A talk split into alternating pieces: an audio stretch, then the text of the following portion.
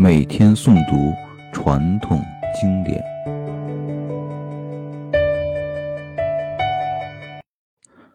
世说新语·德行篇》第十六篇。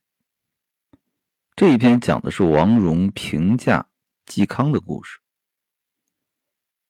王戎和嵇康两个人都是当时的竹林七贤之一。虽然这七个人呢都并称竹林七贤，但是这知名度可是有区别的。啊，这王戎相对于嵇康来说，那知名度就差多了。啊，因为嵇康身上的传奇故事实在是太多了。那我们就介绍一下嵇康。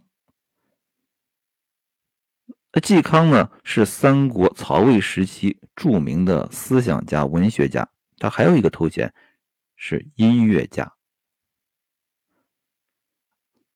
那他有多么传奇呢？啊，首先他的身份，嵇康呢是曹魏宗室的女婿。啊，他娶了谁呢？娶了曹操曾孙女长乐亭主为妻。啊，一直是在做官，但是呢，到了曹魏政权的后期，大家都知道。司马昭势力的崛起，啊，曹魏政权岌岌可危。在这个时候，那嵇康呢，就隐居不仕，屡拒为官，啊，其实这就是嵇康为了避祸，啊，我不出来做官，我不参与这纷乱的时局。但是嵇康也没有得到善终，啊，最后呢，他因为得罪了钟会。遭其构陷而被司马昭处死，年仅三十九岁。啊，这是嵇康的身世，啊，可以说是个悲剧，是被政治势力啊吞噬的一个悲剧。但是呢，这还不算完。刚才我们介绍嵇康的时候，他还有个头衔叫做音乐家。啊，那在历史上，嵇康和音乐啊这个传奇就更深了。啊，大家可能听说过一个古古琴曲，叫做《广陵散》。那据《晋书》记载啊，这《广陵散》是怎么来的啊？它是一个古曲，它也不是嵇康所谱。啊，《晋书》记载了，说是嵇康去游玩的时候，有一个古人赠给他的，也就是说，这个《广陵散》呀，只有嵇康会，啊，其他人都不会。那嵇康被处死的时候啊，处死之前，嵇康就抚琴一曲，就是《广陵散》，然后抚完琴以后，就长叹一声，说：“广陵散今绝矣。”啊，大家看过金庸的一部小说《笑傲江湖》，看过你就对《广陵散》会有印象。啊，金庸先生就把这个《广陵散》的故事呢。引到了这《笑傲江湖》这部书里啊，看过的应该知道，在《笑傲江》呃《笑傲江湖》这个开始前前半部吧，啊，有两个人物引出了一个非常有趣的故事，一个呢就是魔教的长老曲阳，另一个呢是泰山的实权派刘正风，这两人呢都是音乐发烧友。呃，这曲阳呢，呃，对这个《广陵散》是念念不忘，但是他已经失传了。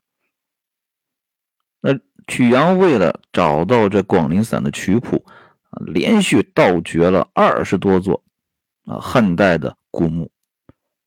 那最后呢，终于在蔡邕的墓中找到了《广陵散》的曲谱。那于是呢，这曲阳就和刘正风两个人就沿袭。啊，词谱两人合奏《广陵散》啊，这是金庸在《笑傲江湖》里面写的一个故事，那可见《广陵散》在中国历史上的一个地位啊。嵇康啊，不光有着显赫的身世，那悲剧的人生经历，而且还有一些传奇啊，所以说嵇康的知名度啊比较高。那在这一篇里啊，王戎是如何评论嵇康的呢？这王戎说了啊，我和嵇康相处了二十年，从未看见他脸上有过喜悦或发怒的表情。那嵇康这个人是不是说明他很平和呢？其实我们从他的身世已经可以发现了。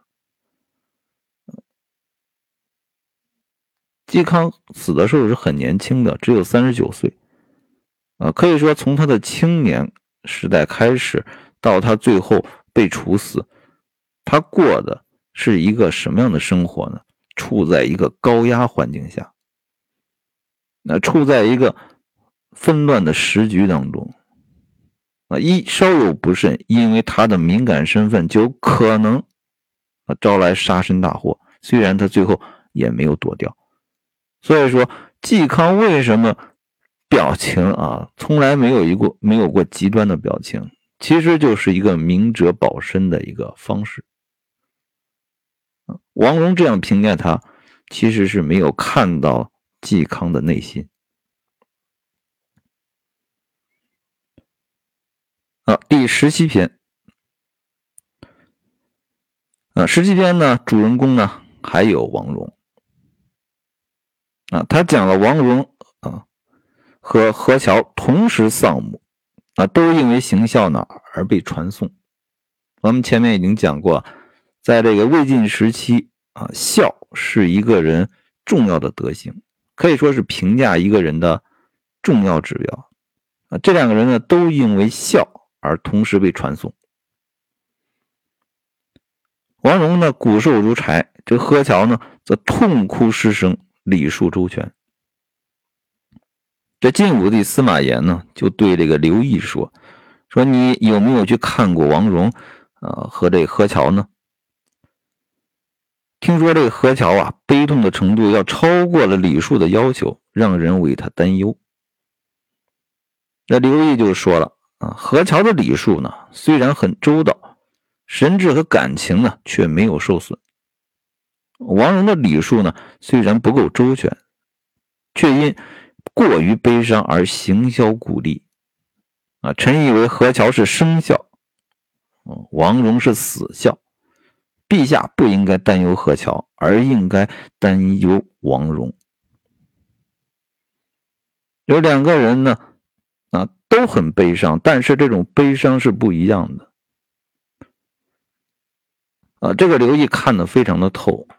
啊，一个人的悲伤是表面化的，一个人的悲伤呢，啊，王戎的悲伤是发自内心的，啊，当你发自内心的悲痛涌出来的时候，你是没有办法去顾全礼数的，啊，这其实就像我们现在生活里看到的很多的啊形式上的东西一样，啊，比如说给这个父母过生日啊。啊，包括办这种后事，包括办这种结婚典礼，啊，其实我们百分之九十九的人都无法摆脱这些所谓的礼数周到的束缚，而不能够真正的去发自内心。啊，王戎做到了，啊，可能也正因为此，王戎才会是当年的竹林七贤之一。啊，第十八篇啊，梁王呢和赵王啊都是皇帝的近亲，当时的显赫权贵。这裴凯呢请求两啊请求他们两个啊每年呢拨出这个几百万的税金来周济那些贫穷的远亲。这裴凯是谁呢？是当时的一个大官啊，官至中书令。啊，这个当官的啊，他可是比较刚。好了，要求当年的两个什么，可以说我们呃可以叫做亲王啊，要拿几百万钱出来周济穷人。也有人呢就指责这个裴凯了，何必跟人乞讨钱财，自己做好事呢？这裴凯说了啊，从有余的地方拿些资。资源给那些不足的地方，这是天道。啊，这句话是不是感觉有点熟悉呢？啊，我把那原文读一下，你就明白了。损有余，补不足，天之道也。啊，这就是“损有余，补不足”的这个成语的由来。好，第十九篇。啊，十九篇是王戎的一段话。啊，王戎说了，王祥呢，在正史年间不属于清谈中能言善辩的人。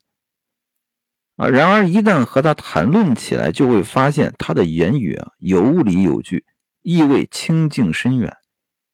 啊，恐怕是他崇高的德行掩盖了他的善谈吧。啊，在魏晋时期，这些名士啊，经常会办一些沙龙，那干嘛呢？就是在聚会当中进行清谈，谈什么呢？谈哲学啊，用我们现在的话来说，就是谈哲学、谈人生、谈理想啊，清谈。啊，能言之流呢，就是清谈中口才好的人啊，用语言、用自己的思维、用自己的。格局啊，来折服对方，这是当时啊名士之间的一个游戏。那从王戎的评价当中，我们可以看到啊，这个王祥啊，不光是我们前面谈到的，他是一个大孝子啊。前面《世说新语》一很啊两三篇都提到了他，谈到了他的孝啊。王祥不光有孝行，而且。他的思想也具备了一定的高度。王戎这样评价他说：“啊，意味清净深远，这是当时对人的一个非常好的一个评价。”好，今日四篇打完收工。